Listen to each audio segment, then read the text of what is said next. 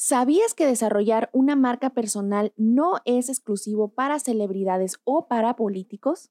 Tú también puedes. Y es que todos tenemos una marca personal, pero muy pocos la desarrollan. Quédate escuchando este episodio, pues te revelaré las 5 P fundamentales para desarrollar tu marca personal, así como los errores que debes evitar y unos consejitos extras. Episodio número 13. Comenzamos. Hola, mi nombre es Iris González, consultora y estratega de marcas, y estás por tomar tu dosis de marketing, branding y negocios que te motivará a crear estrategias para ganar el corazón de tus clientes. ¿Listo? Toma nota y acompáñame. Esto es Brandosis.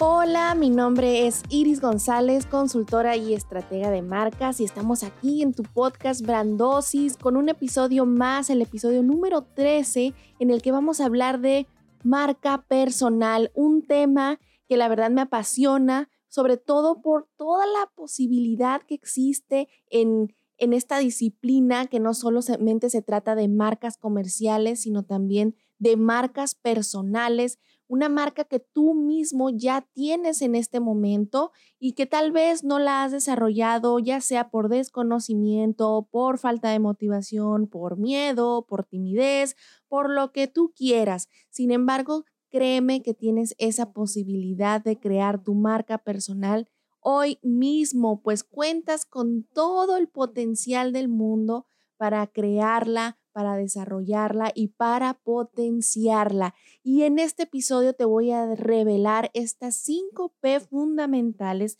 para que puedas desarrollar desde hoy mismo y te pongas a estudiarte un poquito más y analizarte, que creo que es la parte un poquito más difícil analizarnos, ejercicio introspectivo, que muy pocas veces nos sentamos realmente a conocernos y a saber qué es lo que nos gusta en realidad y qué no es eso que nos gusta, o simplemente a preguntarle a otras personas, a nuestros seres queridos, a nuestros amigos, ¿cómo me ves? ¿Cómo sientes que soy allá afuera o qué habilidades importantes ves en mí? porque a veces nos da pena y nos da a veces un poquito hasta de temor qué es lo que nos vayan a contestar, pero créeme que haciendo preguntas a las personas que te quieren, que te estiman, que conocen de ti, que conocen lo, tu historia, lo que has vivido, es una fuente importante de información que te va a ayudar muchísimo a crear una estrategia sólida. Y bueno, basta de preámbulos, vámonos directo te voy a decir ahorita mismo cuáles son esas cinco P. Y la primera P es la P de persona. La P de persona es todas esas fortalezas, esas habilidades que posees. Ya te dije, si tú no eh, sabes muy bien cuáles serían, tienes bastantes en tu abanico, pero cuáles son por las que destacas, pregúntale a alguien conocido, a alguien que, que conozca de ti también es importante crear nuestra visión de vida, hacia dónde nos queremos dirigir, esos valores con los que hemos crecido desde pequeños, la honestidad, el respeto, el profesionalismo, la responsabilidad. ¿Cuáles son esos valores que te distinguen? Los intereses individuales, si te gusta el arte, si te gusta la pintura, si eres bueno para la música, si eres buenísimo o te gusta mucho hablar frente a las personas o al contrario, no te gusta hablar frente a las personas, a lo mejor a ti te gusta la parte de la escritura. Entonces tienes que ver cuáles son esos intereses individuales y reales de tu persona, porque van a ser esa parte fundamental que le va a dar sentido a toda tu estrategia. La segunda P es la P de personalidad. La personalidad son estas manifestaciones, estos rasgos simbólicos, lo que te caracteriza, la forma en cómo te conduces, la forma en cómo hablas, cómo dialogas con los demás. A lo mejor eres un poquito más formal o un poquito más cercano, más divertido. La manera que te representa de, de forma auténtica, con este énfasis en tu valor diferencial, en cómo te identifican, cómo te diferencian allá afuera.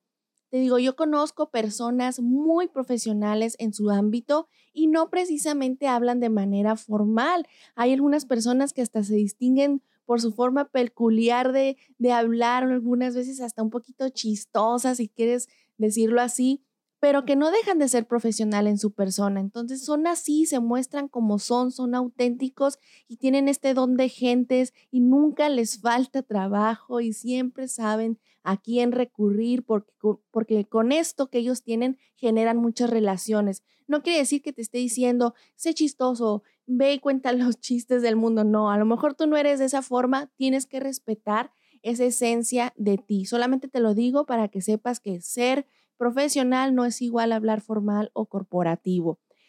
La siguiente P es la P de públicos. Es ese grupo de personas u organizaciones con los que vas a encontrar oportunidades. Es importante que escribas en papel aquel público al que le vas a hablar, que cuando abras tu Instagram, cuando abras tu LinkedIn, tu podcast, a quién le vas a hablar. Es importante conocer estos aspectos. La cuarta P es la P de propósito. Este propósito tiene que estar orientado a alcanzar metas con objetivos definidos a mediano y largo plazo. ¿Por qué no te digo metas a corto plazo? Porque desarrollar una marca personal o una marca comercial no te va a dar resultados a corto plazo. Me, me refiero a uno, dos, tres, cuatro meses sino que tienes que estar enfocado que todos los esfuerzos que hagas ahorita se van a ver reflejados a mediano o largo plazo. Así que tus objetivos tienen que estar fijados en este periodo de tiempo para que cuando llegues sepas que lo estás logrando. La quinta y última P es la P de proyección. Son estos mix o esta mezcla de medios y espacios tanto online como offline eh, que te permitan esta exposición, este alcance y todo lo necesario para conectar con esos públicos de la P anterior que tú ya determinaste. ¿A qué me refiero, con espacios online? Bueno, como ahora lo que estás escuchando el podcast, que hagas tus en vivos, que hagas tus conferencias Zoom, que hoy en día es lo que más está funcionando por toda la emergencia sanitaria, pero también hay eventos offline que posiblemente vayamos a retomarlos más adelante, como asistir a eventos, dar conferencias a un público ya físico o que aparezcas en ciertos medios eh, televisivos, qué sé yo. Entonces tienes que ponerte las pilas y hoy mismo decidir cuál va a ser tu proyección, cómo te van a ver, en dónde te van a ver esos públicos que tú ya elegiste. Y bueno, para finalizar, quiero darte cinco tips o los cinco errores que debes evitar cuando empieces a hacer tu estrategia o cuando ya estés en marcha con esto. El primero de ellos es no diferenciarte. ¿Qué quiere decir? Que seas igual a alguien más y que no digas yo soy diferente por esto o yo voy a solucionarte esto que te va a ayudar en tu vida diaria. Tienes que diferenciarte, tienes que tener un mensaje claro, tienes que tener un mensaje conciso, para que la gente te pueda posicionar en su mente y decir, yo quiero ir con él porque él es bueno para esto y me va a ayudar con esto. Tienes que ser muy, muy claro. Otro error importante es no ser tú mismo, como te decía. Tienes que mostrarte auténtico porque las personas nos vemos atraídas por aquellas otras personas que nos laten, que son netas, que son auténticos. Y una persona que no lo es, pues luego se empieza a notar que no lo es. O imagínate que te ves muy profesional por fuera y de repente te contratan y a lo mejor no lo eres tanto. Entonces tenemos que cuidar esa parte de ser nosotros mismos, porque imagínate, ponernos una máscara no va a durar mucho tiempo. Entonces, ¿para qué? Ahórrate esos problemas y sé tú mismo. Otro error es no tener una estrategia. Ahora sí, como dice el dicho, aventate como el borras y a ver qué sale. No, cuando vas a hacer tu, estrategia de marca personal, tienes que tener bien en claro qué es lo que quieres y hasta dónde quieres llegar. No tener una estrategia lo único que te va a hacer es perder tiempo, dinero y esfuerzo e irte como los eh, barquitos sin, sin, vela, hacia un rumbo desconocido. Entonces, márcate esta meta y sé muy, muy estratega. El cuarto es no actualizarte. Imagínate que te quedes, a lo mejor ya egresaste hace 10, 15 años de la universidad o un poco menos y que te quedes con los conocimientos que tuviste en aquella época te vas a quedar atrás porque hoy en día el que no se actualiza se queda rezagado. Actualízate en tus temas.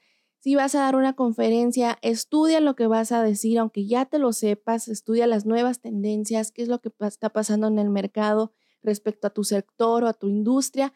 Actualízate en los temas importantes para que siempre des un contenido de valor. Y quinta y última, muy importante, un error que debes evitar es no cuidar tu imagen. Y no me refiero solamente a tu imagen física, a cómo vistas, a cómo luzcas, a cómo huelas, porque eso ya viene implícito, por lo menos nos tenemos que dar una bañadita, porque eso es de ley, ¿no?